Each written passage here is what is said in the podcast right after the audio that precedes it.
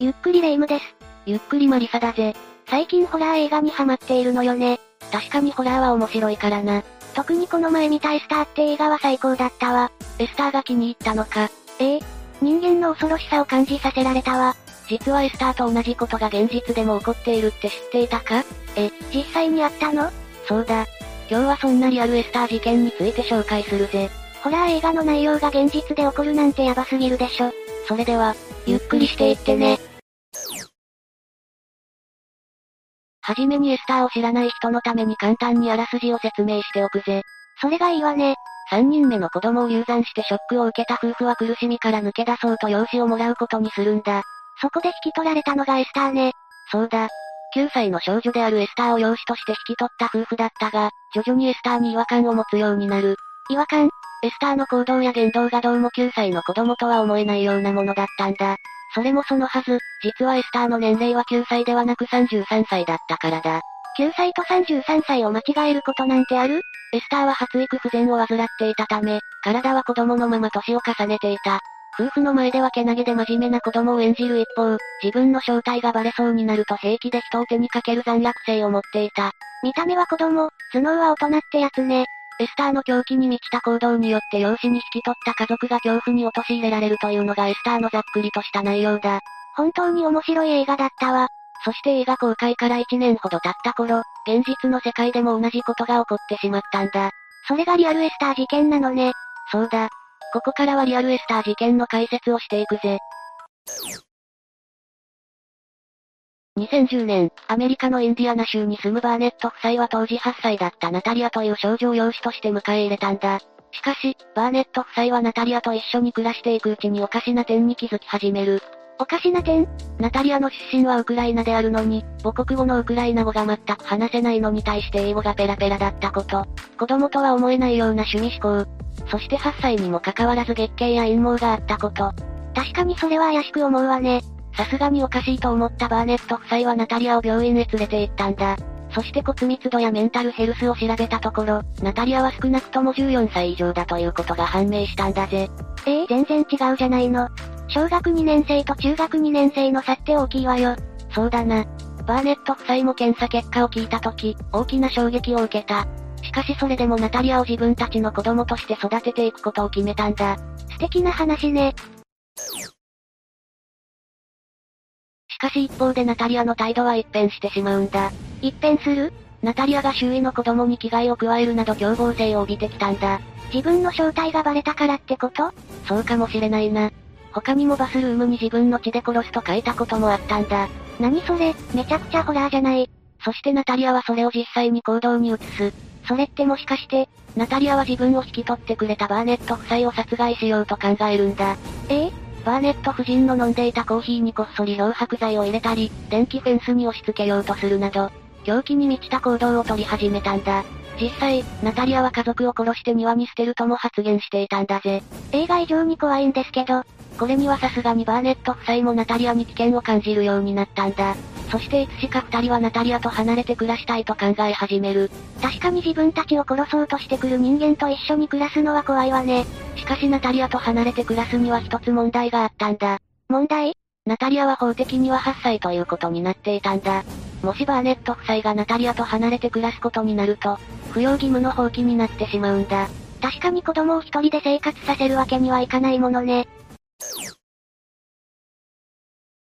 そこでバーネット夫妻はあらゆる医療機関にナタリアの検査を依頼した。そうしてナタリアは22歳であるという結果が出て、裁判所でもそれが認められたんだ。 8歳だと思っていた少女が22歳の成人女性だったのそうだ。まさに映画のエスターと同じだろでも映画ならともかくどうして実際の世界でそんなことが起きるのナタリアは見た目が子供に見える小人症だったんだ。なるほど。いろんな事情が絡まり合って今回の事件に繋がったってことなのね。そういうことだ。ナタリアが成人していると分かった後はどうなったの法的にナタリアの扶養義務がなくなったため、バーネット夫妻はナタリアをアメリカに置いてカナダへと移り住んだ。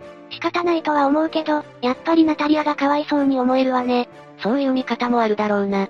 しかしバーネット夫妻には自閉症で非常に高い IQ を持った子供がいたため、彼の教育上の影響も考えた上で、こうするしかなかったんだ。そうだったのね。もちろんバーネット夫妻はナタリアに住む家の提供や物資の支援などできる限りのことは行っていたんだ。自分の子供として養子で引き取ってこれまで育ててきたものね。こうして両者は別々の地でそれぞれの暮らしを始めたということだ。でめたしでめたしって感じね。まだこの話は終わらないぜ。え、そうなのアメリカとカナダで離れながらも、連絡を取りながら暮らしていた両者だったが、ある日突然ナタリアと連絡が取れなくなってしまったんだ。どこ行っちゃったのおかしいと思ったバーネット夫妻はカナダからアメリカのナタリアの家まで向かうが、家の中はもぬけの殻になっていたんだ。行方不明になっちゃったのね。バーネット夫妻がどれだけ探しても結局ナタリアが見つかることはなく、そのまま数年の月日が流れていった。急にいなくなるなんて妙な話ね。しかしナタリア失踪から5年以上経った2019年、事態は大きく動き始めるんだ。何があったのバーネット夫妻が警察に逮捕されてしまうんだ。えー、どうして逮捕の理由はナタリアの育児放棄だ。何言ってるのさっき裁判所でナタリアは成人だと認められたから扶養義務がなくなったって言ってたじゃない。ああ、そのはずだったんだ。しかし当時ナタリアが22歳だったということに疑問を持った夫婦がいたんだ。えその夫婦の名前はマンズ夫妻。どうしてその人たちは急にそんなことを言い出したの実はナタリアが一人で暮らすようになった数年後、マンズ夫妻はナタリアのことを養子に引き取りたいと名乗り出たんだ。え、またナタリアが養子になるのそうだ。しかしナタリアを養子に迎えるには彼女が未成年であるという法的な判断が必要だったんだ。なるほどそれでナタリアを未成年ということにした結果、未成年の扶養義務違反でバーネット夫妻が逮捕されちゃったのね。そういうことだ。でもどうしてマンズ夫妻は成人だと認められたナタリアを養子として欲しいなんて言い出したのかしらさあな。そこまではわからない。一人で暮らす子供の姿を見て放っておけなかったんじゃないかなるほどね。それでも急に逮捕されてしまったバーネット夫妻も不憫ね。そうだな。それにこの時にはもうバーネット夫妻は離婚していたんだぜ。そうなのまあこの離婚についてはナタリアが関係しているかどうかはわからないけどな。ほんと人生って色々あるのね。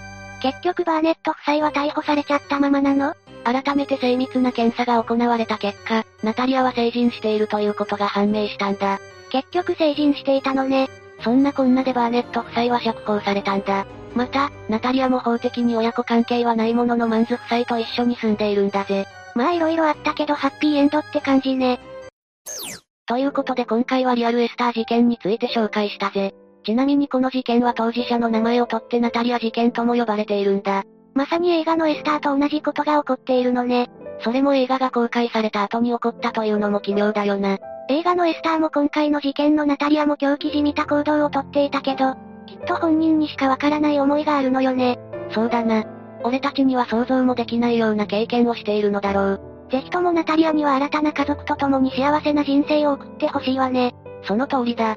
ということで今回はこれで終わりだ。それでは、ご視聴ありがとうございました。